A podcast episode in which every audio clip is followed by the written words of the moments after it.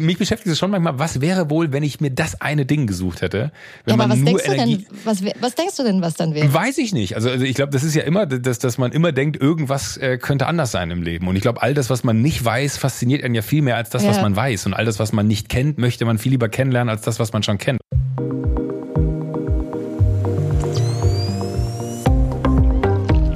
Nice am Stil Lifestyle.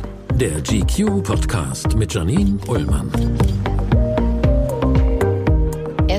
No. Donnerstag, herzlich willkommen. Das heißt nämlich, es ist auch Podcast-Tag GQ, nice am Stil, Lifestyle. Wir sind für euch da und ich bin heute so ein ganz kleines bisschen wehmütig, weil es ist tatsächlich die letzte Folge der ersten Staffel und äh, umso mehr bin ich froh, heute einen so tollen Mann bei mir zu haben. Ich muss sagen, nicht ganz bei mir. Er ist mir ehrlicherweise äh, per Zoom zugeschaltet, aber ich meine, wir kennen das jetzt mittlerweile alles aus dem Homeoffice. So machen wir das also im Grunde genommen heute auch und ich freue mich wirklich sehr, weil er ist für mich ein echter Herzensmensch.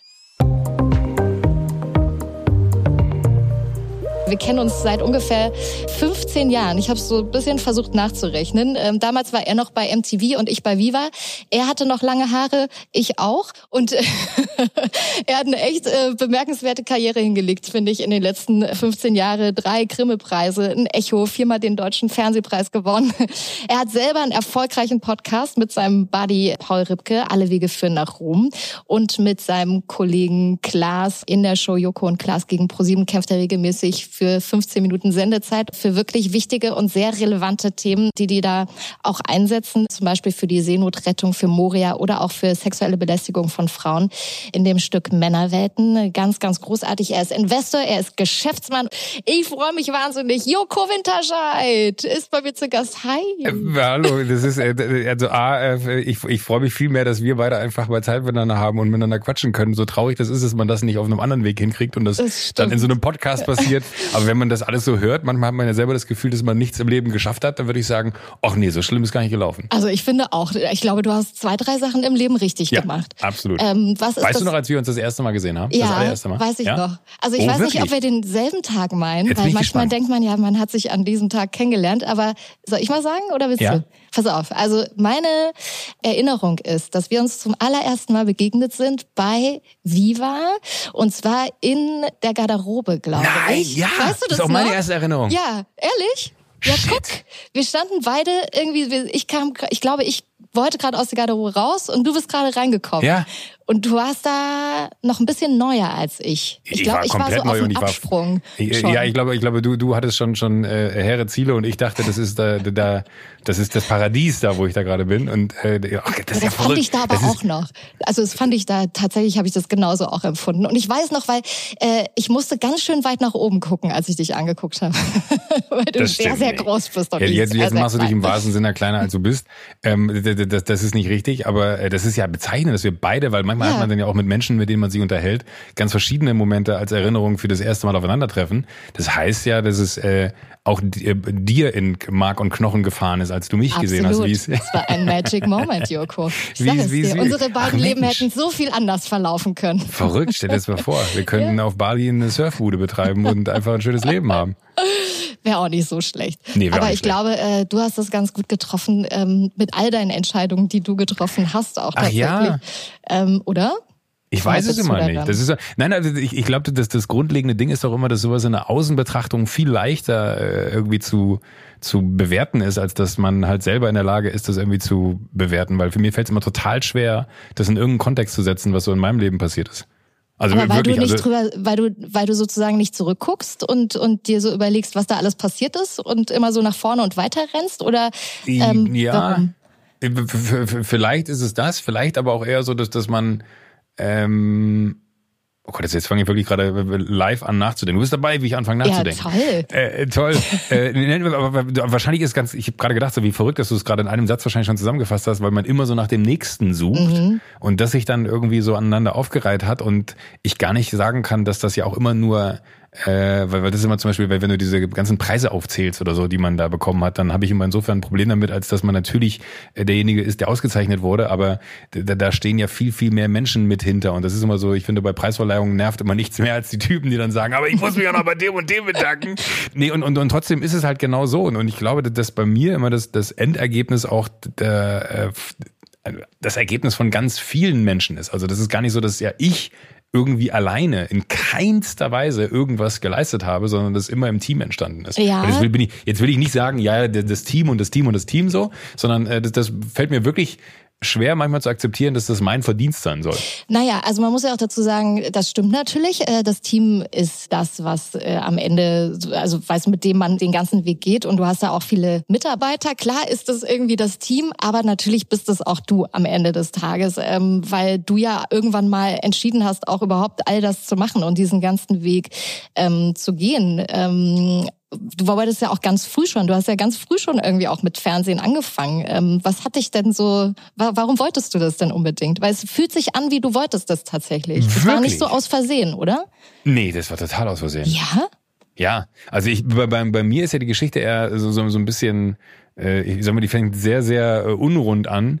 Äh, ich war in Hamburg beim DLR, das sind die, die die Ausbildung oder die Grunduntersuchung zur Ausbildung zum Lufthansa-Piloten machen. Stimmt, du wolltest ja Pilot Und werden. ich wollte ja. Pilot werden. Der Punkt war, an drei Tagen äh, muss man dann da auftauchen und äh, muss äh, quasi all das, was dann so notwendig ist für das Pilotendasein, was dann ja auch in einer, ich glaube, einer dreijährigen oder fünfjährigen Ausbildung danach noch gefolgt wäre, äh, muss man dann äh, so rudimentärst abgefragt, aber trotzdem auf Top-Level abliefern, äh, von Physik über Mathematik, über äh, Englisch, über äh, Koordination, ähm, alles Was fiel abgefragt. dir da am leichtesten? Feierabend. bis, bis heute, bis heute fällt es mir am leichtesten, wenn alles vorbei ist. Ja, kann ich verstehen. aber aber es, es war wirklich so ein, so ein Gefühl von, oh Gott, ich bin komplett überfordert. Ich hätte nicht gedacht, dass das so schwer ist. Warum haben die mich überhaupt eingeladen mit meinem, halte ich fest, 3-7er Abi? Ähm, und äh, ich, ich weiß noch, ich habe das damals... Du warst ja, glaube ich, einer von fünf, oder? Die eingeladen wurden. Äh, nee, oder nee, war das wir, eine waren, ganz kleine nee, nee, Zahl? Ja, der, 15 oder so waren Oder wir. Aber so. trotzdem, äh, also erschreckend klein im Vergleich zu denen, die sich wahrscheinlich beworben haben. Keine Ahnung, was da der Grund war, warum ich gerade genommen wurde. Aber ich weiß noch, dass ich damals äh, im Urlaub auf Ibiza gewesen bin und mein Papa rief mich an und meinte nur, äh, also da gab schon Handys, ne? so lange ist da nicht her. Äh, man rief mich an und meinte nur von mir so, du, die Lufthansa hat dir geschrieben, soll ich mal die Post aufmachen? Und dann haben die mich eingeladen zum äh, zu diesem dreitägigen Grunduntersuchungsding und äh, ich habe das gefeiert an dem Abend, als wäre ich schon der der Flottenchef der des A380 geworden so und das ist so glaube ich sehr bezeichnend für mein Leben. Reich mir den kleinen Finger, ich nehme den ganzen Arm und wir machen Party. Das ist wirklich so äh, bis heute frage ich mich, warum ich diese Einladung zum äh, Vorstellungsgespräch nicht genutzt habe und die Zeit zwischen diesem Moment und dem Moment, wo es dann passiert ist, um mich vorzubereiten, ähm, weil ich bin dahin unvorbereitet und habe nach zwei Tagen von diesen dreien festgestellt, das ist nichts. Und wir waren drei andere Jungs noch, die ich gerne kennenlernen würde, weil die vielleicht erinnern die sich noch daran, wenn ich die Geschichte jetzt erzähle, äh, mal um zu wissen, was aus denen geworden ist. Ähm, äh, und wir sind dann abends auf die Ripperbahn gegangen Ja. und haben es richtig krachen lassen. Und das war ja am- quasi die Vorbereitung für deine Fernsehkarriere, oder nicht? ja, 100 Prozent. Aber, aber das, das Gute war, dass am nächsten Morgen äh, war Psychologietest. Also Oh. da wurden quasi Sachen abgefragt. Und wenn du dann mit einer Fahne sechs Meter gegen den Wind vor, vor diesen Prüfern sitzt und die sagen, Herr Winterscheid, und du guckst dann so, hm, und kannst gar nichts richtig sagen. Ich glaube, da war klar, wer, wer in dieser Phase des, des ersten Kennenlernens und des ersten Trainings und des ersten Bewerbungsgesprächs äh, die Situation noch nicht so ernst nimmt, äh, wie man sie nehmen sollte, der wird auch später nie, nichts ernst nehmen. Und ich glaube, da habe ich mich krass disqualifiziert und war raus.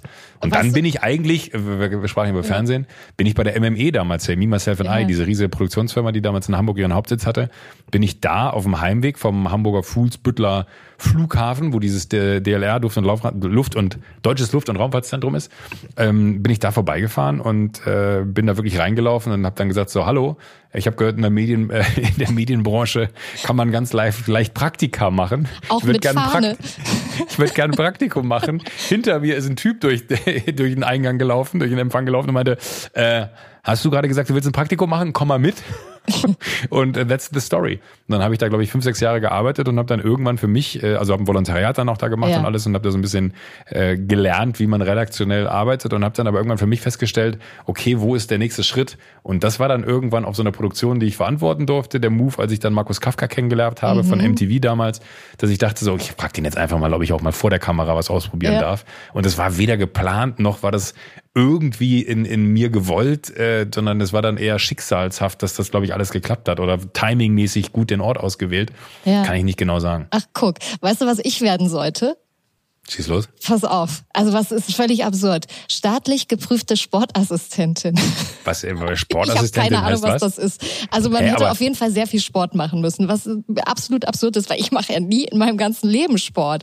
Aber meine Mutti fand das super.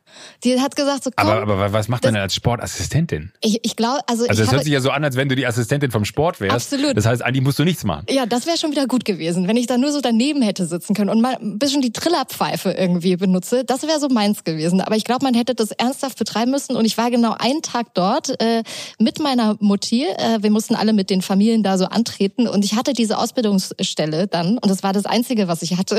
Ich hatte mich um nichts gekümmert nach dem Abi. Und ähm, war einen Tag dort und habe dann gesagt, so, okay Leute, das war hier der erste und der letzte Tag für mich. Das, das mache ich auf gar keinen Fall irgendwie die nächsten Jahre meines Lebens.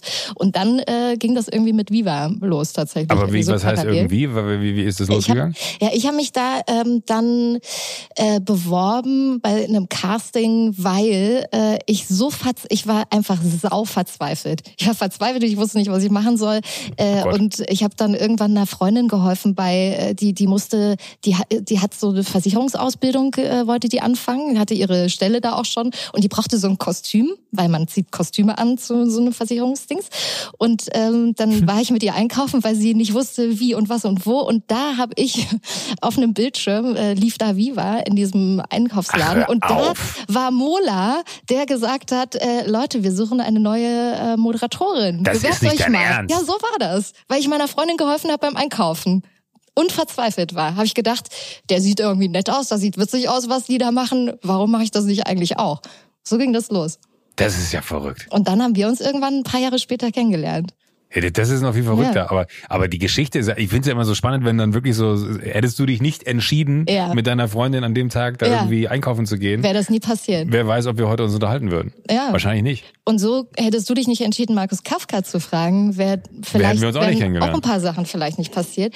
Ähm, und man muss ja dazu sagen, also ich meine, wir sind ja hier in einem Männer-Podcast eigentlich am Ende des Tages. Es geht um dich als Mann und du hast ein paar wichtige Männer, glaube ich, in deinem Leben. Ähm, Markus Kafka ist wahrscheinlich einer davon, richtig? Ja, äh, dann würde ich ja. sagen, ähm, ist da auch noch Tim Melzer. Timmy, ja. Und äh, Klaas. Häufer Auch, 100 Prozent. Äh, was sind so noch die wichtigen Männer für dich in deinem beruflichen und privaten Umfeld, die wirklich so das auch vielleicht mitformen konnten oder was heißt formen musste, man muss dich ja nicht formen, aber du weißt, was ich meine, die das so ein bisschen mit auf den Weg gebracht haben. Mhm. Und was haben also, so die drei ich, Männer für dich für eine Bedeutung? Also sicherlich hat irgendwie der, der, der, der eigene Vater immer irgendeine Bedeutung. Ne? Mhm. Ich glaube, dass der am Ende einer von den Personen ist, der einen immer dahin getrieben hat, dass wenn man viel macht, dann auch viel passieren wird. Ob wenn man viel Gutes macht, viel Gutes passiert, habe ich nie gewusst und auch bis heute weiß ich nicht, was was passiert eigentlich genau, wenn man viel macht. Aber hat ähm, er dir das immer gesagt oder wie, nee, wie hat aber, er mit dir darüber so kommuniziert? Nee, mein, mein Vater hat nur einmal und ich glaube, das ist eine ganz grundlegende Story, die mich das ganze, ich noch nie erzählt äh, ganz grundlegende Story, die mein ganzes Leben, glaube ich, geprägt hat. Der hatte damals ein, äh, die Möglichkeit, ähm, so, so, so eine Firma, also der hat in einer Firma gearbeitet und da gab es die Gelegenheit für ihn, ein relativ großes Projekt zu übernehmen, was aber mhm. bedeutet hätte, dass er äh, weniger Zeit für die Familie gehabt hätte. Und ich glaube, das war dann äh, zu so einem Zeitpunkt, ähm, da, ich glaube, da war ich noch gar nicht auf der Welt. Komm, ich bin 79 geboren, also irgendwann davor noch. Und für ihn war dann so ein bisschen die Frage, ist das Risiko, was ich da gehe, weil er dann auch wenig bei der Familie gewesen wäre und äh, eigene Projekte hätte machen können und auch sag mal, eigenes Geld hätte mitbringen müssen. Ich sage mal wahrscheinlich so ein bisschen wie ein, ich stelle mir es jetzt so vor, ob das mhm. die Geschichte so stimmt, in meiner Erinnerung ja. Weil es immer so lustig, wenn ich Stories erzähle und dann trifft man sich auf der nächsten Familienfeier und dann sagt, Joko, so war das gar nicht. so ich sage deswegen ne? vorsichtshalber, aus meiner Erinnerung, der hätte quasi so, so einen neuen Zweig in dieser Firma betreuen dürfen, hätte mhm. da was mit, mit gründen dürfen oder wäre mit ein Teil des Ganzen gewesen und hat bis heute gesagt, bis, er bereut es, dass er das nicht getan hat. Oh, wirklich? So, ja, weil er meinte, also der andere, der andere Typ, der das gemacht hat, äh, irgendwann war dann, war das ja bei uns alles sehr regional ist, im, im, ja. im rheinischen, äh, da äh, Kreis Viersen, Mönchengladbach, die Ecke, wo ich herkomme, ähm, dann hat irgendwann die Tochter von dem Typen, der das Angebot angenommen hat, was mein Vater ausgeschlagen hat, war mit einem, mit einem meiner besten Freunde zusammen. Oh. Und, und denen ging es finanziell sehr, sehr, sehr, sehr, sehr, sehr, sehr, sehr gut. Aha. Und bei uns, uns hat es nie an irgendwas gefehlt, aber mhm. es war jetzt mhm. auch nicht outrageous. So, und ich glaube, da habe ich so ganz krass mitbekommen, dass wenn sich das, äh, wenn sich Gelegenheiten im Leben ergeben, äh, und man sie ausschlägt, kann es sein, dass man das irgendwann bereut. So, und mhm. das ist für mhm. mich ganz fatal, weil ich ganz viele Gelegenheiten, die sich mir bieten, äh, einfach beim Shop verpacke und sage, okay, das machen wir jetzt. Äh, und am Ende kommt ganz häufig immer die Frage auch von Journalisten, wie kriegen sie das eigentlich zeitlich alles unter Dach und Fach? Und immer wenn die mir die Frage stellen, denke ich mir so, ja, das ist eine gute Frage, wie ich das eigentlich alles hinkriege. Und am Ende muss ich feststellen, wenn man sich dann mit anderen, äh, und mittlerweile gibt es ja dann auch die Möglichkeit, sich äh, Biografien durchzulesen oder weiß ich nicht was von äh, sehr erfolgreichen Menschen, äh, dann liest man immer wieder, dass die sich auf eine Sache fokussiert haben und dass sie deswegen sehr erfolgreich geworden sind. aber man Here sieht bei am. dir, du, du kannst, man kann sich auch auf viele Sachen äh, fokussieren. Ja, äh, die Frage, aber ich, mich beschäftigt es schon manchmal, was wäre wohl, wenn ich mir das eine Ding gesucht hätte? Wenn ja, aber was denkst Energie du denn, was, was denkst du denn, was dann wäre? Weiß ich nicht. Also, also ich glaube, das ist ja immer, dass, dass man immer denkt, irgendwas äh, könnte anders sein im Leben. Und ich glaube, all das, was man nicht weiß, fasziniert einen ja viel mehr als das, ja. was man weiß. Und all das, was man nicht kennt, möchte man viel lieber kennenlernen als das, was man schon kennt. Also alles, was neu ist, finde ich aufregend. Ich habe das mhm. mal dann wiederum von einer anderen wichtigen Person in meinem Leben, das ist äh, Jörg Hoppe lustigerweise, der äh, ah. Gründer von äh, der MME, der ja. die Firma, äh, bei der ich damals quasi mein erstes Medienpraktikum machen äh, hab dürfen. Und der hat mal irgendwann zu mir gesagt, Joko, weißt du, was mein größtes Problem ist? Ich bin unfassbar neugierig und mich langweilen Dinge ganz schnell, wenn ich sie zu lange mache und dann brauche ich das nächste. Kann und dann habe ich so festgestellt, fuck, das kenne ich. Ja. Das ist auch so ein Gefühl, das ich total kenne. Ist das so dein Antrieb für alles? Ja, ich glaube, Neugierde ist etwas. Also sei es Menschen, sind, sind, ob es Geschäftsfelder sind, ob es Menschen sind, ob es, ob es einfach äh, auch Themen an, an einem Abend. Wir haben letztens vor, vor ein paar Tagen äh, habe ich noch mit einer guten Freundin irgendwie länger gesprochen und dann haben wir uns über eine Person, die ich jetzt hier nicht näher nennen möchte, äh, weil man sie auch kennt, unterhalten. Dann meine sie, ja der. So und dann hat sie mir auf einmal so einen ganz anderen Blickwinkel auf auf die diese Person gegeben. Ein Blickwinkel, den ich nie gehabt hätte. Mhm. Und äh, obwohl ich gemerkt habe, dass mir, das, dass mir das im Herzen wehtut, wie sie über diese Person spricht, weil ja. ich die Person sehr schätze und mag, fand ich das aber total toll, weil das ein anderer Blick auf die Dinge einfach gewesen ist, wo ich dachte, krass, von der Seite hätte ich mich dem nie angenähert, aber du hast vollkommen recht. Aber auch einen und, anderen Blick auf dich dann oder auf deine Entscheidung, die du so äh, triffst? Ja, auch, ähm, aber, aber eher so in Bezug auf, ich, ich bin sehr offen, glaube ich so. Und ich ja. glaube, das ist was, ich weiß nicht, wo ich das her habe und ich, deswegen, weil du eben gesagt hast, Männer, ich glaube, am Ende muss man auch meine Schwestern, also ich bin, bin ja. ohne Mutter groß geworden. Äh, ja. Meine Mutter ist verstorben, als ich sehr klein war. Ja. Äh, und meine beiden Schwestern äh, und explizit dann am Ende eine hat mich sehr, sehr, sehr geprägt, glaube ich. Und deswegen sind es gar nicht so sehr, glaube ich, nur die Männer, die mhm. in meinem Leben wichtig gewesen sind. Tim Melzer sicherlich auch, weil er so der Erste war, bei dem ich festgestellt habe, äh, der kriegt mehr Geld als ich, aber macht am Ende das, was ich ihm sage. Das kann ja, ja wohl nicht sein Ernst sein. Äh, aber Tim ist eine gute super, Motivation. Ist, ist, ja, aber wo ich immer dachte, das kann doch nicht sein. Der kommt hier irgendwie, ich habe irgendwie sechs Wochen Arbeit, der kommt hier zwei Wochen reingelaufen und verdient zehnmal so viel Geld wie ich. Das, das, da stimmt die Ratio irgendwie nicht. Ähm, und äh, trotzdem glaube ich, dass, dass das so am Ende wahrscheinlich die, die prägendste Zeit und auch die prägendsten charakterlichen Züge, äh, die mir in mein, in mein Wesen gepflanzt worden von meinen Schwestern kommen, weil oh. die halt einfach da gewesen sind. Wie, du hast eine ältere und eine jüngere Schwester, glaube ich. Nee, ne? nee, zwei Oder? ältere. Ich, ah, bin, ich bin das Nesthäkchen, zehn und elf Jahre älter, ja. Wow, dann hast du ja richtig viel von denen gelernt. Hast du da auch mal ordentlich eins draufgekriegt? So ich habe nur draufgekriegt. Ja, ne? ich habe nur draufgekriegt und ich habe hab den, ich weiß nicht, ich habe den irgendwo mal vorgeworfen, äh, weil ich meine Sparbücher gefunden habe, irgendwo im Haus und habe gesehen, dass da Abhebungen gemacht wurden. Und habe ich meiner Schwester unterstellt, dass sie mir Geld klaut. so total, total random. Und dann meinte sie so, was, warum sollte ich dir Geld klauen? Und dann haben wir festgestellt, dass diese Abhebungen immer tatsächlich für irgendwelche Sachen, wenn ich ein Fahrrad haben wollte, wollte. Und ich dachte halt immer so, natürlich kaufen das mir mein, mein Papa oder so. Ja. Aber äh, da ich auch äh, Erspartes hatte und viele immer, immer dann irgendwie was aufs Sparbuch geschenkt haben, so, ähm, äh, wurde das immer dann davon bezahlt, was ich halt nicht wusste. Und dann, dann war ich ganz enttäuscht, dass ich das äh, am Ende mein Fahrrad mir dann selber gekauft hatte. was naja. hast du denn von deinen Schwestern gelernt? Ach, ich, ich glaube so gewisse Werte, ne, dass man äh, äh, also explizit glaube ich wirklich ganz krass, dass, dass man ähm, sehr offen auf Menschen zugeht, mhm. dass man, äh, ich bin sehr emotional. Ich glaube, das, das habe ich von, das, das habe ich von denen äh, irgendwie übernommen. Ich glaube gar nicht, dass man das lernt. Ich glaube, das kriegt man irgendwie äh, so auf so einer Metaebene äh, mit. Und äh, ich glaube, das hat wahrscheinlich auch ganz viel damit zu tun, dass, dass man äh, so in der innerhalb der Familie aufgrund äh, meiner Mama, die gestorben ist, halt so, so einen sehr emotionalen ähm, Impact da, äh, zumindest zu einer Lebensphase hatte, wo ich sehr klein war und das alles irgendwie so aufgenommen habe, aber gar nicht so richtig äh, realisiert habe, was da passiert. Und dann glaube ich wirklich so eine, eine Wertschätzung anderen gegenüber, ohne dass man schnell urteilt. Also also Dinge, wo man sich wünscht, dass das äh, eigentlich so Werte innerhalb der Gesellschaft sind, die die viel mehr existieren, wo ich sage, dass vielleicht hätten meine Schwestern viel mehr in diesem Land großziehen sollen als nur mich. Darf ich dir sagen, dass ich das genauso empfinde? Wenn, also so immer, wenn ich dich mitbekomme und äh, ich darf dich ja ein paar Mal mitbekommen. Ähm, wir arbeiten ja zum Beispiel bei das Ding des Jahres auch zusammen ja. und ähm, haben da jetzt so drei Jahre quasi immer wieder miteinander zu tun gehabt. Ist das genauso, wie du dich beschreibst? Also du bist so ganz herzlich und ganz warm und ganz offen oh. und äh, so sehr liebevoll, so ein ganz liebevoller Mensch. Also ich habe auch das Gefühl, ich kann dir immer so Sachen erzählen. Das ist schon, das ist schon bei dir gut aufgehoben. So, ist immer mein Ach, Gefühl. Total, aber ja, ja. Aber, aber, aber ich glaube, das hat auch ganz viel immer damit zu tun, wer kommt auf mich zu. Ne? Also, mhm. wie, also ich glaube, man, ich bin, bin, bin, äh, ich glaube, empathisch ist das Wort. Ja. Ne? Also ich habe ein, ein, nicht nur ein Gefühl für andere, sondern habe aber auch ein Gefühl für, wie ist die Person, die da äh, mir gegenüber ist. Und da kann ich dir die Blumen nur zurückgeben. ähm, weil es natürlich auch immer, nein, aber, aber das ist wirklich, glaube ich, so. Also ich merke ganz, also wenn jemand ein Arschloch ist, kann ich da ganz schlecht mit umgehen. Und ich glaube, da gibt es Menschen, die können da besser mit umgehen, weil ja. sie halt gelernt haben, wie so eine Teflonschicht äh, an sich zu tragen. So, aber wenn jemand in, in, einen guten Gag in der Show über mich macht, ne?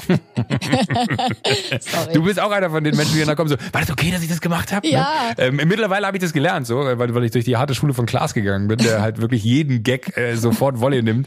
Äh, auch wenn er dann äh, irgendwie ein, ein Show-Gag ist, nehme ich das halt sehr persönlich. Also ich glaube, mhm. was eine Sache ist, die ich wie hätte man mir sie auch beibringen sollen, weil keinem klar war, dass ich irgendwann mal in die Medien gehen werde, so, aber ich glaube, ich habe und das ist, glaube ich, immer das größte Kompliment, wenn ich Menschen neu kennenlerne, ist leider selten geworden, aber ist immer das größte Kompliment, wenn die zu mir sagen, das ist verrückt, du bist genau wie im Fernsehen. Und das freut mhm. mich immer riesig, weil, weil ich hätte gar keinen Bock, irgendwie so ein, so ein, so ein Alter-Ego zu haben, was dann mein Show-Ego ist, sondern äh, ich bin so gut, also das ist natürlich auch fatal, weil ich immer nur in Shows so gut sein kann, wie der Tag in, in dem wir uns gerade befinden, also ja. so wie ich mich gerade halt fühle. Und äh, gleichzeitig würde ich mir manchmal wünschen, irgendwie dann so, so, ein bisschen mehr Teflon zu haben, dass man Dinge nicht so nah an sich heranlässt, weil man natürlich auf der anderen Seite total äh, verletzlich ist und alle Flanken weit offen hat, weil man halt trotzdem auch in dieser Situation halt sein Wesen nicht verändert, sondern halt genauso ist, wie man sonst auch ist. Aber ich glaube, deswegen zum Beispiel ähm, vertraue ich dir da auch. In, also ich meine, du hast ja auch eine Phase in meinem Leben mitgekriegt, die echt richtig scheiße war, also wo es mir einfach richtig, mhm. richtig schlecht ging.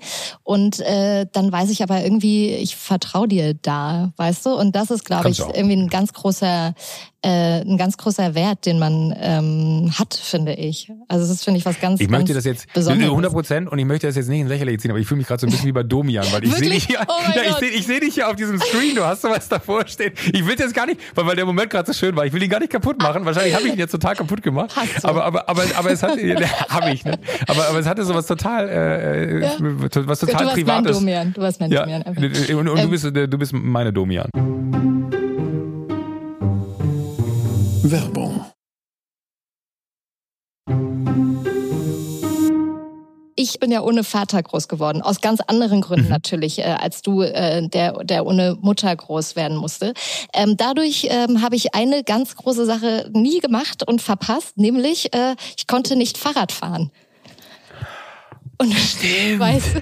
und du Aber bist derjenige, der mir Fahrradfahren beigebracht hat. Das ist richtig. Und das klingt ja. total niedlich, wenn du es jetzt erzählst. Man muss sagen, es ist erst ein knappes Jahr her. Es ist nämlich erst ein knappes Jahr her. Ich muss sagen, ich habe äh, seitdem schon mal eine Fahrradtour gemacht. Wirklich? Ich glaube, exakt Hast du dir ein Fahrrad gekauft? Kilometer. Aber immerhin. Von einem Dorf ins andere in der Nähe von Erfurt. Ähm, ist ja gut. Ja, also, Aber hast du dir ein Fahrrad selber gekauft? Nee, natürlich nicht. Ich habe keins. Nein, bist du wahnsinnig. Ähm, Aber warum nicht? Du bist, du bist, voll gut Fahrrad gefahren. Da, ja. da, sieht man auch, dass eigentlich sollte man Fahrradfahren erst im Erwachsenenalter lernen, weil du warst ein, eine sehr gute Schülerin. Ja, weil du, du sehr schnell gut gelernt. festgehalten hast. Das muss auch die ganze Wahrheit. Man muss auch, du musst auch die ganze Geschichte erzählen. Lena Gerke war auch dabei. Stimmt. Lena Gerke und Lena, ich. Lena hat auch festgehalten. Lena Gerke und ich haben die Fahrradfahren Es wird immer unangenehmer für mich. Ja, das finde ich aber eine super Geschichte. Also muss ich mir, kann das bitte jemand in meinen Wikipedia eintragen? Ich kann das nicht selber ja. eintragen. Hat äh, zusammen mit Lena Gerke den Ullmann Fahrradfahren beigebracht. Finde ich ein super Fact. Ähm, Gibt es denn irgendwas, wo du sagst, das hast du verpasst, weil du ähm, ohne Mutter groß geworden bist? Ich kann es ja nicht vergleichen. Also das ist so, also ich glaube, auf der Ebene fehlt mir total äh, die Möglichkeit zu sagen, da habe ich was verpasst, weil ich kenne es ja fast nur so. Also mhm. ich war sechs Jahre alt. Ähm, und äh, der Punkt ist aber, dass man also oder mittlerweile bin ich an so einem Punkt, dass ich sage, ich will ja gar nicht drüber nachdenken, was ich verpasst habe, äh, weil, weil das, glaube ich, einen nur traurig machen würde, wenn man sagt, das habe ich nicht gehabt, das wurde mir verwehrt oder so, sondern so wie, wie du es eben eingangs gesagt hast, ich habe äh, irgendwann tatsächlich auch über Paul, also über meinen mein Kumpel hier Ripke, ähm, irgendwann so angefangen, Dinge in der Vergangenheit gar nicht mehr so wahnsinnig bewerten zu wollen, sondern vielmehr darüber nachzudenken, was denn die Zukunft einem bringt. So, das ist, was bringt's mir, wenn ich äh, mir drei Tage den Kopf darüber zermarter, was denn jetzt gewesen ist, weil ich kann es eh nicht mehr ändern, es ist passiert. Ähm, und ich hätte nie gedacht, dass ich nochmal, ich bin jetzt 41, mit 41 anfange, Dinge in meinem Leben zu verändern, aber tatsächlich äh, möchte ich viel weniger darüber nachdenken, was in der Vergangenheit war. Wenn es Fehler waren, die ich gemacht habe, sicherlich sich damit auseinanderzusetzen, wie kann man den, wenn der, ein ähnlicher Moment in der Zukunft kommt, das vermeiden vermeiden, so, aber ähm, ich kann dir nicht sagen, was ich da wirklich verpasst habe. Also ich mhm. glaube, das Einzige vielleicht, äh, was man halt immer wieder erfahren hat, ist, dass man, äh, wenn man bei Freunden zu, zu Weihnachten war oder so, dass da irgendwie aufgrund dessen, dass einfach äh, eine Mutter und eine Vater existierten, ein ganz anderer Familienzusammenhalt gewesen mhm. ist äh, und das irgendwie ein anderes Weihnachtsfest dann wurde dadurch. Aber äh, so im Großen und Ganzen, ähm, glaube ich, hat meine Familie alles dafür getan, dass ich dass, dass ich da so, so, so geworden bin, wie ich bin und hat alles dafür getan, dass es trotz allem äh, so gut war, wie es sein konnte. Du hast gerade von Fehlern gesprochen. Was ist denn der beste Fehler, den du je gemacht hast? Klaas. Nein, das ist, das ist die Antwort, die so auf der Zunge liegt, weil es äh, ein, ein guter Gag ist. Das war, glaube ich, kein Fehler. Ich glaube, das war wirklich einer der, der wichtigsten Momente in meinem Leben, als wir festgestellt haben, dass wir äh, zusammen eine Sendung machen dürfen, weil ich glaube, da hat einfach alles angefangen, so mhm. äh, mit, mit dem, wo es dann äh, bis heute hingegangen ist. Ähm, aber trotzdem der, der einer der, der einer der besten Fehler in meinem Leben. Ich glaube jedes Mal, wenn ich sage, komm, einen trinken wir noch. das hat sich so, das ist wirklich, weil wenn man so zurückblickt, die meisten Stories, die man heute erzählt, sind Stories von irgendwelchen Abenden, in denen irgendetwas total dumm gelaufen ist, weil man irgendwie einen zu viel getrunken hatte oder wo es dann irgendwie einem am nächsten Tag richtig dreckig ging und man sich schwört, man trinkt nicht mehr weiter. Und ich auch eine Phase hatte, letztes Jahr habe ich gar keinen Alkohol getrunken, ein ganzes Jahr lang. Ähm, War trotzdem, es wirklich ein ganzes Jahr? Neun Monate. du hast, du bist so eine, so eine krasse Journalistin. Du hast mich sofort erwischt wie Klüge. Du hast mich richtig auflaufen lassen gerade. Das hörst du bezahlen. Jetzt erzähle ich die Geschichte, die du mir damals hinter den Kulissen erzählt hast. Ähm, stopp, stopp. Stopp, stopp. Nein, aber äh, wirklich glaube ich, jedes Mal, wenn man eigentlich weiß, ich sollte jetzt nach Hause gehen und man sich sagt, ach komm, das kriege ich morgen schon irgendwie hin. So angefangen über, äh, ich bin kein Pilot geworden, geworden, weil genau ja. das passiert ist, bis hin zu, ähm, ich weiß noch, das war, war äh, Anfang des Jahres, das weiß niemand in der Firma, da habe ich mit drei Leuten aus dem Team ähm, da haben wir in München äh, produziert. Äh, wir hatten am nächsten Tag die erste Aufzeichnung von Joko und Klaas gegen Pro7 und wir haben bis morgens um fünf in irgendeiner Bar hier in München gesessen und haben richtig hart gebechert. und es ist, wir haben es niemandem gesagt, es ist keinem aufgefallen. Also vielleicht haben wir hart gestunken und alle haben sich es gefragt, aber es war eine wahnsinnig lustige Abend und es war so, der Moment kam nicht, dass man nach Hause gehen wollte. Mhm. Und man saß da einfach in einer guten Runde und alles hat sich richtig angefühlt so und dann bin ich niemand von denen, der sagt, wir sollten das jetzt aus Vernunftsgründen abbrechen, weil morgen ist ein wichtiger Tag, sondern denke ich mir so, was ist mehr wert? Den Moment, den ich jetzt hier privat mit, mit guten Freunden teile, die irgendwie auch Arbeitskollegen sind, aber mehr Freunde als das mhm. ähm, und mit denen man irgendwie wirklich da eine gute Zeit hat, gute Gespräche führt, wenn man sich viel zu wenig sieht und einfach wirklich das Leben gerade genießt, versus ich gehe jetzt ganz vernünftig um äh, spätestens zwölf ins Bett und kann dann morgen um elf fit im Studio stehen. So war ich halt um fünf oder um sechs im Bett und habe kurz geschlafen, war richtig angezählt noch den ganzen Tag und habe immer gesagt, ich muss noch in eine Telco, ich muss noch in eine Telco und habe mich dann immer in meine Kabine schlafen gelegt äh, um, um dann am nächsten Tag äh, die, oder die, die, also, die, die Sendung halt abends gut hinzukriegen. Aber bist du dann besser oder schlechter? Es gibt tatsächlich Zeiten, ähm, Thomas Martins, einer aus unserem Team, äh, den, den ich sehr, sehr schätze und sehr, sehr mag als Menschen, der immer zu mir gesagt hat, wenn Oktoberfest ist, machst du die besten Shows. weil, weil ich dann immer sonntags auf dem Oktoberfest war und montags war Halligalli. ähm, und äh, er meinte so, Winterscheid, gehst du am Wochenende saufen auf dem Oktoberfest? Weil wenn, dann machst bitte Sonntag, dass du Montag hier total angeschossen ankommst. weil ich glaube, ich dann immer so ein bisschen es fehlt dann so, so ein Regulativ in meinem Kopf, ja. was sich immer reinschiebt, wo man überlegt, kann ich das jetzt so machen? Ich mach's dann einfach. Und das war so ein bisschen so frei und so wild und, und so radikal dann teilweise auch, dass das Momente geschaffen hat, die, glaube ich, nicht entstanden äh, wären, wenn ich nicht äh, am Abend vorher auf dem Oktoberfest gewesen wäre. Also weißt ich mache eigentlich bessere Sendungen, wenn ich einen Kater äh, habe. Weißt du, warum ich das übrigens äh, nie mache oder noch nie gemacht habe? Also ich trinke tatsächlich gar nicht, wenn ich äh, ähm, dann am nächsten Tag eine Sendung habe, oder? Naja, ich sage jetzt mal, nee, das stimmt jetzt auch nicht so richtig. Nee, nee Verdammt, wir, wir haben keinen Moment, den ich jetzt erzählen könnte. Ja, ja, okay. nee, nee, nee, also äh, nicht, dass ich wüsste. haben wir? Danke. Äh, sagen wir einfach mal ja. nein. Oh Gott. ähm, aber tatsächlich, derjenige, mit dem wir das Ding des Jahres machen, Stefan Raab, ist dafür verantwortlich, dass ich äh, auf jeden Fall das total, dass ich das vor der Sendung zumindest noch nie gemacht habe, weil ich irgendwann mal bei ihm in der Sendung war, als er noch TV total gemacht hat. Und weißt du noch, als du warst doch da bestimmt auch äh, ja. öfter mal zu Gast, da hat man dann immer so einen Sekt angeboten bekommen. Wirklich? Äh, ja, immer. Also irgendwie, da hat man Wirklich? immer erstmal schön Sekt angeboten bekommen. Und er kam rein in den ja. Aufenthaltsraum und hat mich so gesehen und ich war so gerade am, ich wollte gerade so nippen. Ich war so gerade kurz davor und er so.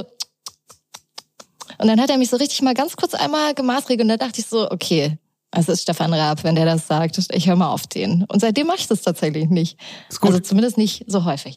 Ähm. Aber, aber das muss ich auch sagen. Also das, das klingt jetzt so ein bisschen wie, äh, man, man, man hat irgendwie keine Kontrolle über sein Leben, was ich hier gerade erzählt habe. Aber von einer Sendung ja. Muss ich auch ehrlich sagen, kann ich mich nicht dran erinnern. Also ab und an gab es mal so Momente, wo, wo Klaas und ich dann, wenn irgendwas richtig gut gelaufen ist und wir wussten, das ist jetzt hier irgendwie, man ist nur Gast oder so, mhm. dann trinken wir mal ein Bierchen und stoßen an. Ähm, aber ich muss auch sagen, so diesen Moment von, äh, ich brauche einen Schluck Alkohol, um in die Sendung starten zu können, die, diese Korrelation möchte ich erst gar nicht nee, ne? äh, in meinem Leben. Nee, nee, das, das, ich will nicht, dass sich das gegenseitig triggert, weil das dann würde ich sehr viel trinken. Ähm, du hast auf dem Cover beim GQ-Magazin zum Thema Männer von morgen. Was ist denn so für dich? Also würdest du sagen, du bist auch so ein Mann von morgen? So, so ein klassischer, moderner Gentleman? Oh, das ist so, oh Gott, Janine, das ist eine, eine sehr unangenehme Frage. Nein, also, mhm. also ich glaube, ich sollte diese Frage nicht nur, weil es richtig wäre, sie mit Nein zu beantworten, aus dem einfachen Grund, weil es sehr, sehr vermessen wäre, von sich selber zu sagen, ja, natürlich bin ich ein Mann von morgen, aus dem einfachen Grund, weil. Ähm, sondern ich, ich sollte das auch mit Nein beantworten, weil ich glaube, sowas obliegt immer anderen, das äh, in jemandem zu sehen. Und da war so für mich so ein bisschen auch der, der Moment für dieses Männer von morgen Ding, was ich da zusammen mit Michalis, äh, meinem guten Freund Michalis, der auch in der Redaktion arbeitet. Äh, in, und eigentlich muss man ehrlicherweise sagen, war das so ein Gag von ihm, ne? weil äh, wir haben so über äh, den GQ Man of the Year gesprochen und er sagte so, und was ist mit den Man of Next Year? und wir saßen da und dann wir so, oh, warte mal, das ist genial. Ja. äh, und, und so ist es entstanden. Vielleicht sollte man auch nicht die Magie aus so einem Moment erzählen, aber äh, auf einmal wird es so banal. Aber trotzdem ist tatsächlich so, ich, ich glaube halt einfach, dass das in der Außenbetrachtung mal viel leichter ist zu, zu bewerten, aus dem einfachen Grund, weil du halt jemanden siehst, wo du sagst, dass dieser Person am besten die Zukunft gehören sollte. Mhm. Ähm, aus dem einfachen Grund, weil das, was die Person da gerade macht, äh, so einzigartig und so anders und so gut ist, dass man äh, da irgendwie so ein bisschen dieses Licht der Aufmerksamkeit, was man mit so einem Magazin besitzt, ähm, drauf lenkt, aus dem einfachen Grund, weil viel mehr Menschen diese Geschichte hören müssen. So Und äh, da wir haben zum Beispiel mal diesen Lilium-Gründer, getroffen, die diese Flugtaxen machen, die ja, auf ja. Äh, Basis von E-Mobilität halt aber sagen, wir bauen Flugtaxen und die haben irgendwie richtig Shit bekommen, ich glaube in der Flugrevue, das ist irgendwie so, so, so ein Fliegermagazin ähm, wo dann die ganzen äh, Pros, die sich wirklich mit Fliegen auskennen, sich darüber unterhalten haben, ob das denn überhaupt irgendwann dann mal funktionieren wird mit mhm. diesen Dingern und haben dann physikalische Berechnungen aufgestellt und dann äh, haben wir, habe ich halt so gesagt, so ey, den will ich auf jeden Fall treffen aus dem einfachen Grund, weil der hat's nicht verdient. Der, der kann überall hingehen in die Welt mit seiner Qualifikation und das überall machen und in anderen Ländern würde er nicht so auf den Sack kriegen. We are in Germany, wir hauen erstmal drauf, weil was was hat denn der Typ mhm. da für eine Ahnung? Wir haben doch Flugzeuge, die irgendwie seit 500 Jahren gefühlt, äh, die mit dem gleichen Scheiß schreibt Treibstoff äh, gleich umweltschädlich unterwegs sind und am Ende wollen wir doch am liebsten nichts verändern, weil das würde ja nur bedeuten, dass irgendwer anders äh, vielleicht mehr Power hat als die, die jetzt gerade Power haben. Ähm, und ich fand es irgendwie so falsch, dass der dafür auf den Sack gekriegt hat. Und dann haben wir uns mit dem unterhalten und dann hat er so, so mit als ersten Satz, natürlich auch wahrscheinlich, weil er verstanden hat, was der Fehler vielleicht in dem anderen Artikel gewesen ist, hat er gesagt so, wer wäre ich denn, wenn ich sagen würde, dass das Ding jetzt perfekt ist und fliegt? Aber mhm. äh, ich rede von 2025 muss das Ding fliegen. Ich habe noch, zu dem Zeitpunkt waren es äh, noch fünf Jahre, immer noch 2020. Äh, äh, ähm, ja. Und äh, ich fand es so gut, dass er das in so eine Relation gesetzt hat, weil er jetzt so, dass, dass niemand hat früher gesagt, äh, hier, als, als irgendwer angefangen hat, den Ottomotor zu entwickeln, hat auch keiner gesagt, so, naja, wollen wir mal gucken, ne, ob das irgendwann mal passiert. Oder ich glaube, da äh, äh, hier, äh, Karl Benz hat mal gesagt, äh, ich glaube nicht, dass sich das Auto durchsetzen wird, weil so viele, äh, äh, so viele Chauffeure gibt's gar nicht, die die fahren können. Ja. So, und heute wissen ja. wir so, das war falsch. Und ich glaube, es braucht halt immer irgendwen, der mal so in eine neue Richtung vorstößt. Und das finde ich ist so ein bisschen dieses Man of Next Year Ding, wo man einfach sagt, so, dir gehört die Zukunft. Dass man halt wirklich so, so das Augenmerk auf die legt, denen die Zukunft gehört. So, und das ja. finde ich irgendwie, äh, finde ich etwas Schönes, was man in diesen medialen Zeiten machen kann, dass man einfach sagen kann, so, hier, guck mal den, kennt ihr den schon? Mhm. Um sich das einfach mal anzuhören. Und äh, was würdest du denn sagen, ähm, was ist denn für dich, was, wie definierst du Männlichkeit für dich? Lustigerweise habe ich mir gedacht, dass diese Frage kommt ja, und dachte mir, ja, da, aber dachte mir, machst du dir Gedanken dazu und dachte ich mir so, nee, mache ich nicht, ähm, weil äh, wahrscheinlich würde ich dann in dem Moment eh was ganz anderes sagen. Ich finde, und das ist, glaube ich, jetzt kommen wir wieder zurück zum Anfang des Gesprächs und eigentlich ja. muss ich dankbar sein dafür, wie du angefangen hast. Für mich gibt es nicht ich finde, es gibt für mich, also wirklich ganz ernsthaft, das ist immer so, so, so auch in Zeiten wie diesen, wo es dann irgendwie total on vogue ist äh, zu gendern und weiß ich nicht was, weil es einfach richtig auch ist so, aber für mich gab es diese Unterscheidung nie, mhm. weil ich bin halt einfach aufgrund dessen, dass ich mit zwei Schwestern groß geworden bin, die eigentlich ähm, aufgrund dessen, mein Vater ist wahnsinnig viel gereist, mein, mein Vater und meine Mutter in Personalunion gewesen sind, habe ich nie einen Unterschied darüber gemacht, ob das äh, eher von einem Mann mir zugetragen wurde und ich deswegen mehr gehört habe, weil es mein Papa war oder von einer Frau, weil es meine Schwester war. So, also ich habe nie Unterschiede gemacht in äh, was ist männlich oder was ist weiblich so. Und ich habe auch tatsächlich zu, zu Schulzeiten bin ich immer äh, ausgelacht dafür, äh, dafür ausgelacht worden, äh, wie viele weibliche Freunde ich habe. Mhm. Und äh, da gibt's ja dann immer so, ich glaube bei, bei Mädels gibt's immer das, das eine Mädel, was dann total viele Typen als Freund hat. Ja, das war äh, und, ich. Das warst du, ja, guck mal. und man, man, muss sich immer dafür rechtfertigen, wo ich mir dachte so, hä, warum? Ich kann doch trotzdem mit, mit Sabrina und Nicole und wie sie alle heißen, irgendwie total befreundet sein. Ich muss doch jetzt nicht nur mit Jungs abhängen, sondern ich verstehe das Problem nicht. Und habe es damals schon nicht verstanden und äh, ohne, dass ich darüber nachgedacht habe, dass es eine Gleichberechtigung geben muss oder geben sollte, ähm, all das komplett irrelevant. Äh, und deswegen finde ich, es gibt nicht so was typisch, typisch Männliches. Gibt es aber trotzdem irgendwas, wo du sagst, das findest du an dir so typisch männlich? Mein Bartwuchs. Oh. Nein, nein. Nee, an mir ist gar nichts äh, typisch männlich, glaube ich. Also ich glaube, äh, äh, vielleicht meine Stimme, die ja. ist etwas tiefer als die Stimme von Frauen, aber ja. das hat was mit der, mit, glaube ich, mit dem Hormonhaushalt zu tun und mit dem, wo man so durch, durchschreitet, wenn man äh, in der Pubertät ist. Aber das wäre vielleicht das, das Männlichste an mir ist vielleicht meine Stimme. Wenn man die Augen zumacht, stellt man sich wahrscheinlich einen anderen Typen vor, als der, der um die Ecke kommt, wenn man nur meine Stimme hört. Wenn man mich nicht kennt, äh, ist es wahrscheinlich eine Mogelpackung, wenn man nur meine Stimme vorher gehört hat. Bist du denn ein Gentleman? Würdest du das von dir sagen? Ja. Ja? Das würde ich sagen. Was, wie, wie äußert sich das? Ach, das, das, das äh, hängt, hängt, hängt krass von der Tag, nee, hängt, hängt, hängt krass von, von der Tagesform ab so. Ähm, und da finde ich es dann immer ganz, ganz, ganz schwer, weil da gibt's dann auch, äh, ich habe ja mit, mit Charlotte Roach mich da länger unterhalten, da meinte sie, ich will nicht mehr, dass du mir in die Jacke hilfst. Das so kann echt? ich selber. Ja, ich kann selber meine Jacke anziehen. Wo ich mir denke, Mann, das hat doch nichts damit zu tun, dass ich dich jetzt irgendwie in deiner Position als Frau schwächen möchte. Ja, so. Ich, ich finde das ich, voll ich, schön. Das, sowas finde ich, ganz und, schön. Äh, finde ich schön, dass du sagst, aber, aber sowas finde ich zum Beispiel, äh, wenn, wenn man Besuch zu Hause hat ja. äh, und man, man hilft den, den, der, der Dame dann aus der, aus der Klamotte, und damit meine ich jetzt nur die Jacke. ähm, naja, ähm, dann, die einen dann, sagen so, die anderen sagen so. Die, dann dann äh, finde ich, gehört es einfach zum guten Ton. Also ich glaube, ja. so dieses Gentleman-Ding ist für mich aber auch viel mehr jetzt gar nicht so sehr auf, das hat was mit Männlichkeit gegenüber Frauen zu tun oder mit Höflichkeit gegenüber Frauen zu tun, sondern es hat für mich auch total was von, von diesem Gastgebertum. Also mhm. diesem, äh, man ist einfach für für, für andere da. So, ich finde, ein Gentleman heute sollte man nicht daran festmachen, wie er sich gegenüber Frauen verhält, sondern ein Gentleman in meinen Augen oder ein moderner Gentleman ist einfach so ein Mann, mit dem man sich gerne umgibt, weil es einfach eine gute Gesellschaft ist so. Und ich glaube, wenn ich Besuch habe, ist es in diesen Zeiten leider sehr, sehr wenig, so, aber wenn, wenn ich Besuch habe, dann äh, freue ich mich immer wahnsinnig und bin sehr bemüht, ähm, ein guter Gastgeber zu sein. Ja. Und ich wäre, glaube ich, auch der, der beste Maitre in so einem Restaurant, der sagt so, oh, das ist aber schön, dass du wieder da bist, komm mal her. Und dann nimmt man so zwei Karten unter den Arm ne, und dann geht man da zu dem Platz und sagt so, komm mal, ich habe deinen Lieblingsplatz vorbereitet. Du, äh, pass auf, die ersten beiden gehen aufs Haus. Äh, ich habe hier von dem Chablis vom letzten Mal noch einen, äh, einen 98er gefunden. Super, habe ich heute Morgen probiert, ist großartig, hat ein bisschen Luft gezogen. Äh, Bringe ich dir gleich. Äh, François, machst du mir jetzt zwei für die?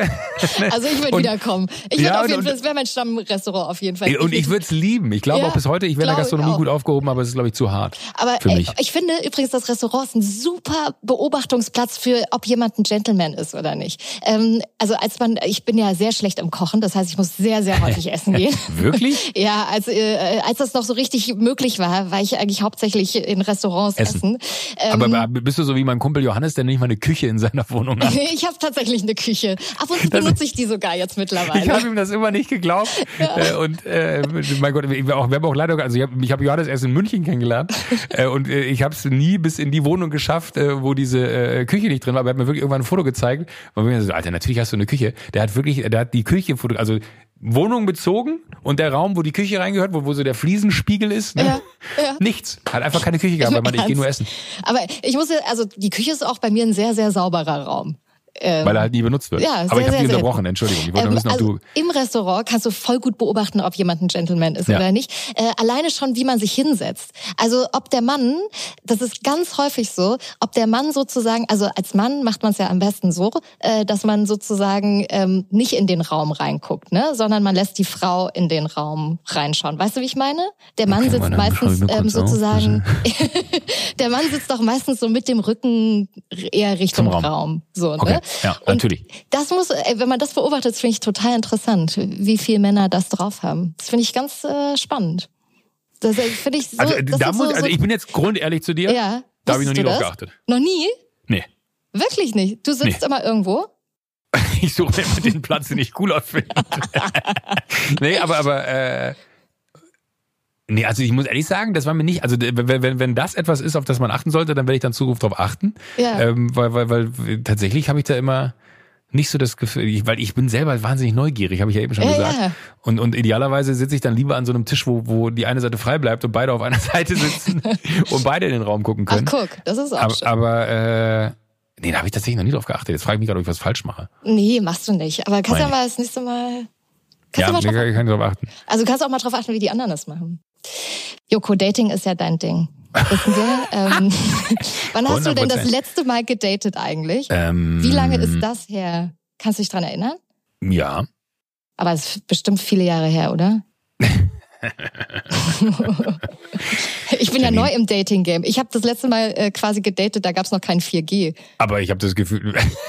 das meine ich erst.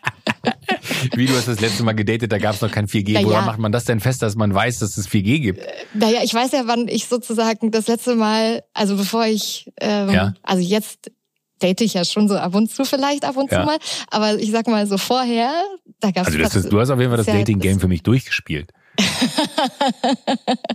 Aber so das letzte Mal war jetzt, glaube ich, dann vorher 2006 und ich glaube, da ging das gerade los mit 4G und so. Sagen wir mal so, ich bin in der glücklichen Position, nicht mehr daten zu müssen. Und ähm, hast du das, also wie stellst du dir heutzutage Daten vor? Ja, das, das kann ich, also es fällt mir wirklich schwer, mich da manchmal reinzuversetzen, weil dann auch, äh, ich zum Beispiel, ich schwöre dir, Tinder noch nie gesehen habe. Ich weiß noch, dass wir mal, irgendwann mal bei Duell um die Welt äh, haben wir uns über die, genau diese Unterhaltung gehabt mit Kollegen und saßen da und wir halt waren alle in festen Händen und äh, dann dachten wir uns so, okay, ey, wir sind jetzt in Stockholm und wenn, wo, wenn nicht hier, sollte man einmal ganz kurz Tinder anschmeißen. Dann hat sich einer Tinder runtergeladen, hat sich da angemeldet und der hatte den Stress seines Lebens danach. Weil die ganze Zeit, sieht man das bei Facebook, dass ich mir das runtergeladen habe? Kann man sehen, wenn ich nach links und rechts geswiped hab? Und wir waren alle so, keine Ahnung. Und er war so total aufgeregt, weil er die ganze Zeit immer nur meinte, so, scheiße, wenn das rauskommt, bin ich erledigt. Ich will jetzt nicht sagen, dass diese Person ich war. und kam's raus? Ähm, nee, kam nicht raus, aber ich, ich war überfordert damit. Also es war wirklich ja. so, so, ich, ich glaube, bei, bei allen Möglichkeiten, die diese äh, Welt da irgendwie parat hält, weiß ich nicht, ob ich da nicht ein bisschen zu, also ich meine es ganz ehrlich, manchmal mhm. merke ich, dass ich zu alt werde für sowas. Ja. Und, und, und keine Ahnung, ob ich das richtig sage, weil, weil ich habe auch keinen Vergleich. Ich habe mich nie in diese Welt reingewagt. Also ich hatte durchaus wilde Zeiten in meinem Leben, wo ich äh, fünf richtig habe gerade sein lassen und äh, das in vollsten Zügen genossen habe, dass man äh, an fünf verschiedenen Tagen der Woche sich mit fünf verschiedenen Menschen trifft. Ähm, und äh, das fand ich ganz toll. Aber, aber wusstest äh, du dann noch die Namen zum Beispiel? Oder ist das ja. dann eben egal? Nee, das, das, aber da weiß ich heute nicht, also ich weiß nicht, ob die, ich glaube, das hat immer ganz viel auch mit Wertschätzung zu tun. Also ich bin zum Beispiel niemand, der ein Problem damit hat, wenn, ich habe zum Beispiel einen sehr guten Freund, der äh, hat seit zehn Jahren gefühlt keine Beziehung äh, und hat immer nur irgendwelche Affären und äh, das ist aber für beide Seiten vollkommen cool und es gibt ganz viele, die sagen so, ja, der müsste jetzt, aber langsam müsste der aber auch mal, wo mir sagst, ist doch scheißegal, ist doch sein Leben, ist doch seine Entscheidung und wenn es irgendwie auf der anderen Seite jemanden gibt, der das genauso mit ihm leben möchte, ist doch super, wie aufregend, wie toll. So, ich glaube, das hat immer so ganz viel damit zu tun, wie wertig man gegenseitig diese Situation betrachtet. So, wenn das für beide Seiten ein feiner Deal ist, dann habe ich absolut gar nichts dagegen, wenn jemand nur in Affären leben will. Wenn aber jemand sagt, äh, ich bin totunglücklich, ich will unbedingt jetzt mal eine Familie haben, dann würde ich sagen, okay, Alter, dann äh, überdenk mal deinen Lebensstil. So, aber ähm, ich, ich weiß nicht, ob das zielführend ist, dass ich mir Gedanken darum machen sollte, ob diese heutige Dating-Welt für mich relevant ist, weil nochmal, ich bin in der glücklichen Situation, da nicht rein zu müssen. Und äh, hattest du aber mal, als du noch gedatet hast, so ein richtiges äh, Date aus der Hölle? Ein Date aus der Hölle? Oh Gott. Jetzt muss ich mal überlegen, also wahrscheinlich mehrere. ich glaube, das waren immer eher die Dates, wo man sich, wenn man sich dann äh, abends irgendwann so richtig fünf Uhr morgens äh, beide Latten stramm im, im Club getroffen hat und man gefühlt die beste Unterhaltung seines Lebens hatte ne? und total eine Welle gesurft ist und dann hat man Nummern ausgetauscht und hat man sich danach auf eine äh, Pizza getroffen oder weiß ich nicht was, man hat so festgestellt so, sorry, also anderer Planet. So. Ja. Und, äh, und man fragt sich so, wie konnte dieser Moment entstehen, wo man auch weiß, vielleicht ein kleiner Ratschlag, Menschen, die man unter Alkoholanfluss kennenlernt, sollte man erst nochmal nüchtern kennenlernen, bevor man dann irgendwie mit, über mehr nachdenkt, weil äh, ich glaube, manchmal kann es auch ganz schön in die Hose gehen. Ey, mir hat mal ein Kumpel erzählt, dass ähm, der hat äh, ein Mädel gedatet und zwar in so einem äh, Dunkelrestaurant, weißt du, wo du nix siehst. Oh ja, ja, ja. Ähm, ja. Und das war total cool. Also sie haben sich mega gut verstanden, es war alles total super und äh, hatten eine echt gute Zeit. Die haben da so ein Dinner gehabt und haben dann entschieden, so komm, jetzt gehen wir noch was trinken irgendwie. Und dann sind die raus und genau in der Sekunde, als sie sich gesehen haben, war es over. War es vorbei. Wirklich? Dann wussten die beiden, nee. Das wird nichts. Das ist krass eigentlich, ne? Ja, das ist aber, glaube ich, auch, das, das, man vergisst manchmal, und ich glaube, da, da wäre ich genauso, bei aller Sympathie, bei aller, bei allen wahnsinnigen Übereinstimmungen oder so, äh, und wenn, wenn dann beide sogar noch sagen, das passt nicht, ne, allein aus Äußerlichkeiten her, man hat natürlich irgend so einen, so einen Typ im Kopf, auf den man steht oder den man toll findet oder den man attraktiv findet. Und da ist man auch bereit, ganz viele Abstriche zu machen, wenn man merkt, äh, die wesentlichen Kern äh, Charaktere oder Werte sind, sind so groß, dass das irgendwie okay ist. Aber ich glaube, äh, wenn man dann feststellt, keine Ahnung, man, man hat äh, keinen Bezug zu rothaarigen Menschen oder kann irgendwie, äh, weiß ich nicht, es gibt so viele Eigenschaften, glaube ich, die dann so individuell irgendwie einen triggern oder nicht, dass das, glaube ich, immer gut ist, wenn man sich auch schon mal gesehen hat. So, bist du bereit für ein bisschen entweder oder? Entweder oder Fragen? Ja, Obe, liebe ich. Pass auf. Entweder oder in deinem Team bei Duell um die Welt, äh, hättest du lieber Olli Schulz oder Jan Böhmermann? hm. ich, muss jetzt ganz kurz zu den Spielregeln fragen. Muss ja. das begründet sein oder einfach nur sagen? Äh, kannst du einfach nur sagen. Jan. Warum?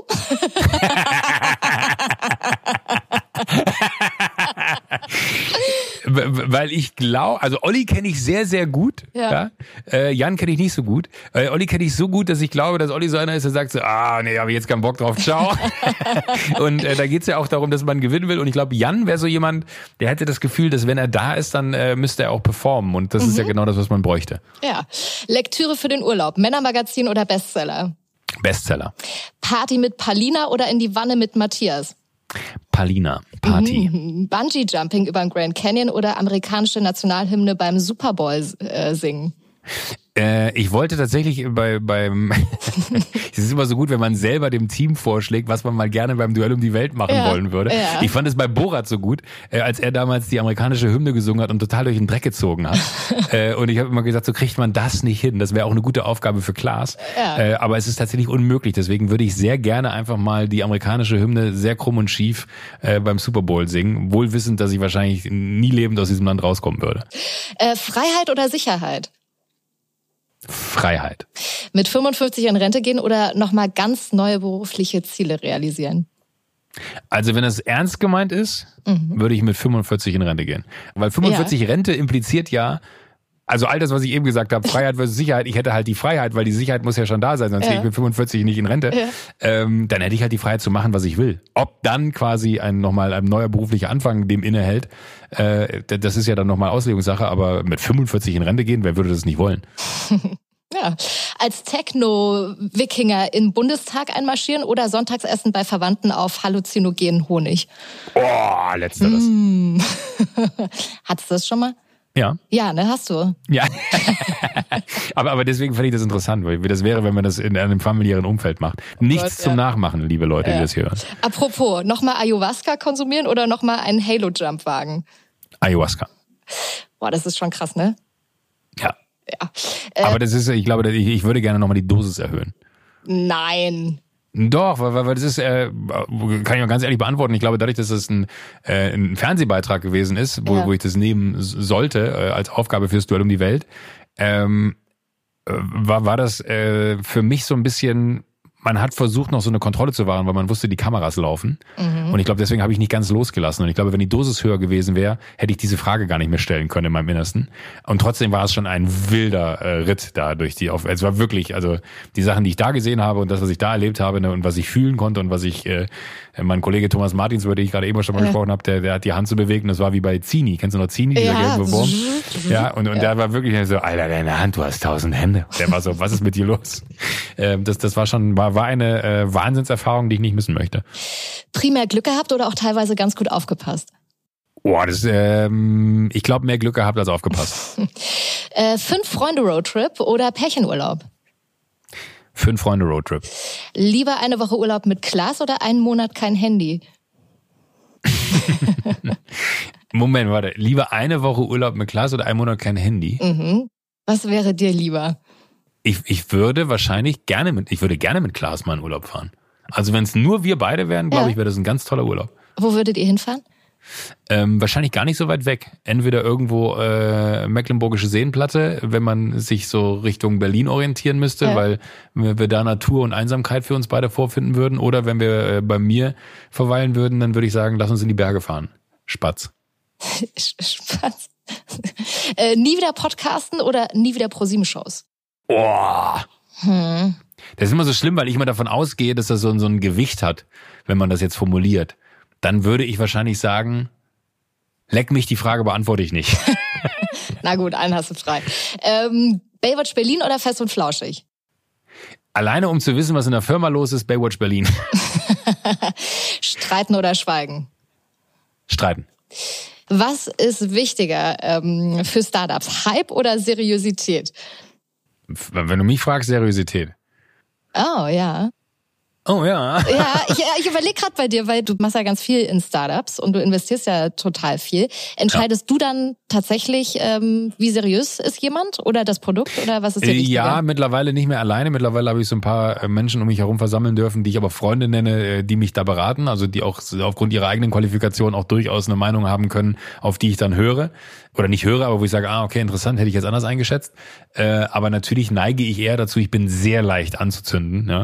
bin sehr leicht zu begeistern. Und dann komme ich und äh, presche nach vorne und präsentiere die Geschäftsidee und dann heißt es so, aber hast du schon mal darüber nachgedacht? Und dann so, Ah, warte mal. du hast vollkommen recht. Äh, warte mal, bei, bei wen hatte ich denn noch die Woche getroffen? ähm, ja, nee, apropos, aber, nächstes Investment, Technologie oder Food Startup? Äh, würde ich gerne miteinander verbinden, aber äh, ich hätte wahnsinnig, also ich, mich würde wahnsinnig Tech mal reizen, weil das einfach so so eine krass andere Welt ist und die Menschen so faszinierend anders ticken. Food äh, kenne ich ein paar, mag ich sehr, äh, finde ich auch total spannend, aber Tech finde ich ultra reizvoll, weil es so krass andere Typen sind. Und äh, letzte Entweder-oder-Frage, was bringt mehr, Talent oder Fokus? Da fragst du den Falschen. Ach komm, du hast beides würde ich sagen. Äh, ja, das, also das kommt immer sehr, an, wie man... sehr geteilten Fokus, sagen wir es mal so. Ja, nein, aber okay, sehr, dann, dann, dann würde ich sagen, sehr dann, dann, ja, komprimierten, äh, sehr, äh, sehr, sehr genaues Talent und sehr. Ich wollte gerade sagen, aber dann würde ich wahrscheinlich eher zu Talent tendieren, weil ich glaube, der größte Fokus bringt dir gar nichts, wenn du kein Talent besitzt. Du hast mal gesagt, der beste Weg, nicht irgendwann die Hose runterlassen zu müssen, ist einfach nie die Hose oben zu haben. Würdest richtig. du sagen, das machst du immer noch so? Äh, ja, aber das ist ja sinnbildlich gesprochen. Ne? Also ähm, ne, ich, ich glaube halt, wenn man die Hosen runterlassen muss, dann war man die ganze Zeit nicht echt und ehrlich. Und ich glaube, wenn man die ganze Zeit echt und ehrlich ist, muss man nie die Hosen runterlassen, weil man war echt und ehrlich. Und deswegen gibt es den Moment in, in, diesem, in meinem Leben wird es diesen Moment nicht geben, dass ich die Hosen runterlassen muss. Wir kommen so langsam quasi zum, zum Ende. Jetzt ich schon? Hab, ja, so fast schon. Ich habe aber noch eine kleine These für dich. Also beziehungsweise eigentlich ist die eher von Sharon Stone heute. Warte, hier ist sie. Die These. Pass auf, Sharon Stone hat nämlich gerade vor ein paar Tagen Folgendes über Männer gesagt. Und ich möchte das jetzt mal als, äh, als ich möchte das mal als These aufstellen und dich fragen, ob du denkst, dass da was dran ist. Weil sie sagt, äh, ich bin fertig mit Dates. Wenn es um die emotionale Reife in Beziehungen geht, seien Männer und Frauen nicht auf der gleichen Höhe. Es gebe gewisse Missverständnisse über Macht und darüber, was es bedeutet, männlich, mächtig und wichtig zu sein. Das ist ihre These. Was denkst du? Stimmt das? Ich glaube, das, das Schlimme ist, dass was sie sagt, wahrscheinlich auf sehr viele Männer zutrifft, ja. Also es, es gibt ja durchaus auch Momente, äh, wo man sagt, man schämt sich dafür, ein Mann zu sein. Und ich glaube, da gibt es leider Gottes viel zu viele von. Und ich glaube, wenn sie wirklich von, von, also ich finde, in einer Beziehung sollte man grundlegend äh, oder auch in einem Aufeinandertreffen zwischen Mann und Frau sollte es nie um Macht gehen. Und auch nicht darum, äh, wer stärker oder schwächer ist. Idealerweise geht es vielleicht nur darum, wer der Schwächere ist, weil man äh, in einem Aufeinandertreffen füreinander da sein sollte. Ähm, und nicht, dass äh, die, die Position des anderen ausgenutzt wird, um sich selber äh, irgendwie dabei besser zu fühlen. So, deswegen würde ich sagen, in meinem Verständnis tut mir das leid, dass sie solche Erfahrungen gemacht hat, dass sie äh, so einen Satz sagen muss. Ich hoffe, dass niemand diesen Satz irgendwann mal äh, über mich sagen wird, aus dem einfachen Grund, weil ich immer mit dem Ansatz eigentlich herangehen wollen würde, dass man sich auf Augenhöhe trifft. Mhm. Und ähm, wo wir schon bei sozusagen so, Frauen sind, äh, mit ihr, mit Sharon Stone, ähm, hast du jetzt noch zum Schluss, kannst du eine Frage stellen äh, an uns Frauen? Du kannst sie sozusagen an mich stellen und ich werde versuchen, es so ehrlich wie möglich zu beantworten. Warte, hier ist jetzt deine Möglichkeit. Was ich schon immer über Frauen wissen wollte. Ich habe ein bisschen Angst, ehrlich gesagt, Joko. nee, musst du gar nicht haben. Aber, aber ich glaube, ich glaube, wir haben so innerhalb des ganzen Gesprächs schon festgestellt, dass, dass es immer auch so bei mir um, um Unsicherheit geht und man ist sich nie so ganz sicher, wo man sich selber so befindet. Ich frage mich ganz ehrlich, was wohl Gott, es schäme mich richtig, dass ich diese Frage formuliere, aber Wieso? ich denke einfach so, was soll's? Ich frag's ja, einfach. Hau raus. hau raus. Was finden Frauen toll an mir? Oh, wow, das ist eine sehr gute Frage. Ähm, naja, das muss ich jetzt ja irgendwie offensichtlich aus einer sehr persönlichen Sicht äh, beantworten. Vielleicht es auch nur von dir. Aber ich kann dir auch äh, versichern, dass äh, das wahrscheinlich nicht nur ich so denke. Ich könnte mir vorstellen, dass ähm, zum Beispiel Lena Du denkst schon viel zu lange. das auch so sieht, weil wir uns ja sozusagen da alle bei das Ding des Jahres äh, immer wieder begegnen und auch viele andere Frauen, auch in meinem Umfeld.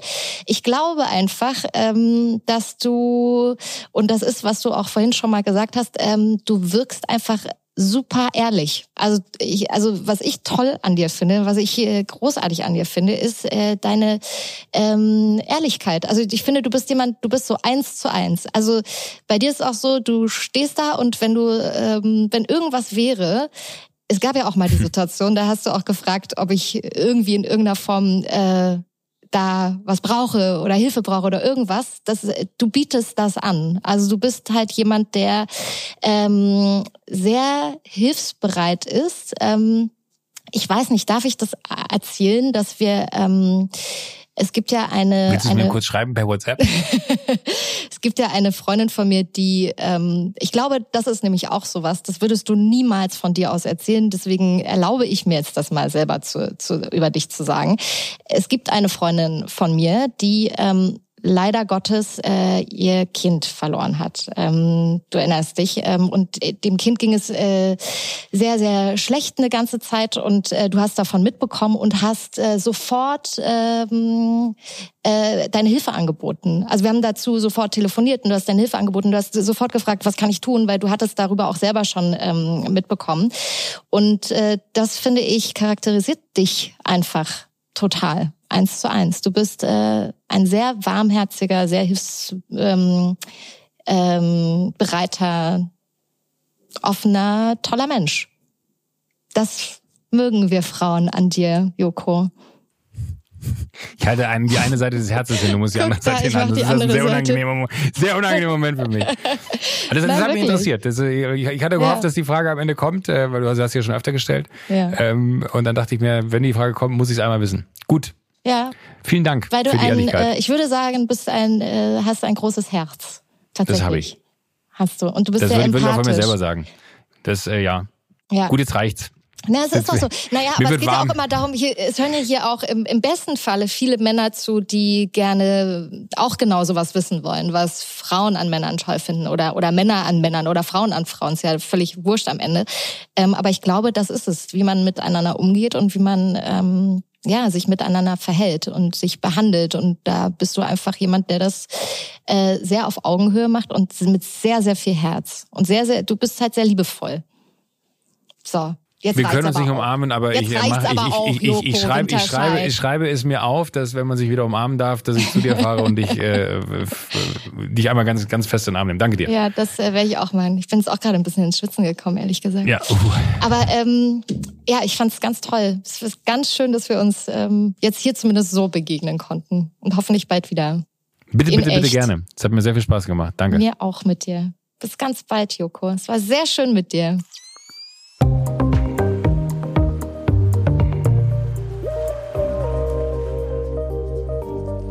Ja, das war also Joko Winterscheid, ein fantastischer Mann. Ich bin sowieso immer total beeindruckt von ihm, auch wenn wir zusammen arbeiten.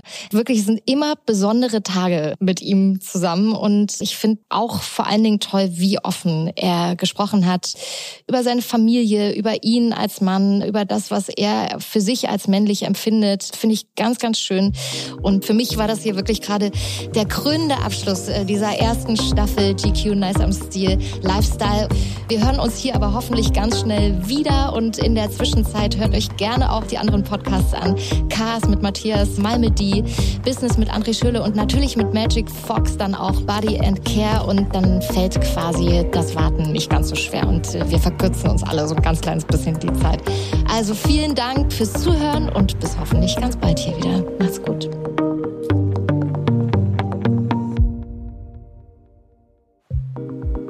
Das war Nice am Stil Lifestyle, der GQ-Podcast mit Janine Ullmann. Die GQ gibt es auch als Heft zu kaufen. Überall da, wo es Zeitschriften gibt. GQ Nice am Stil Lifestyle ist eine Podcast-Produktion von GQ und Studio Bummens in Zusammenarbeit mit Janine Ullmann. Redaktion und Produktion Konstantin Herrmann, Laura Pohl und Wiebke Holtermann. Co-Producerin Janine Ullmann. Ton und Schnitt Mia Becker und Henk Heuer.